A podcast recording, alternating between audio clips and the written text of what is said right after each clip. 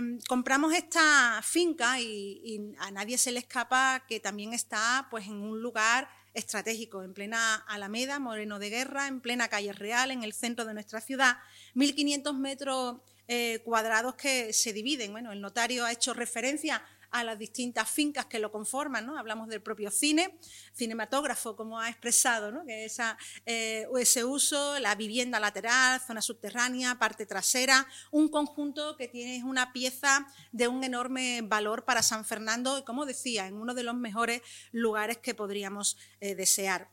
Nos permite pues, sumar un nuevo equipamiento que estaba como decía, en desuso y convertirlo en una pieza que nos permita seguir apostando por la dinamización la revitalización económica del centro de la ciudad incorporándose a nuestro proyecto del meridiano cultural. Ese meridiano cultural que lo que persigue es precisamente a través de las piezas más emblemáticas de la cultura dinamizarla, desde el Castillo San Romualdo, Museo de Camarón, el legado de las Cortes en la Iglesia Mayor o el propio teatro, este edificio en el que nos encontramos con la Plaza del Rey, que se ha convertido en un lugar de, en el lugar central ¿no? del desarrollo de grandes eventos. Ahora, ese cine Alameda, el planetario con el observatorio, incluso llegando ¿no? hasta el Carmen con los espacios que también tenemos allí.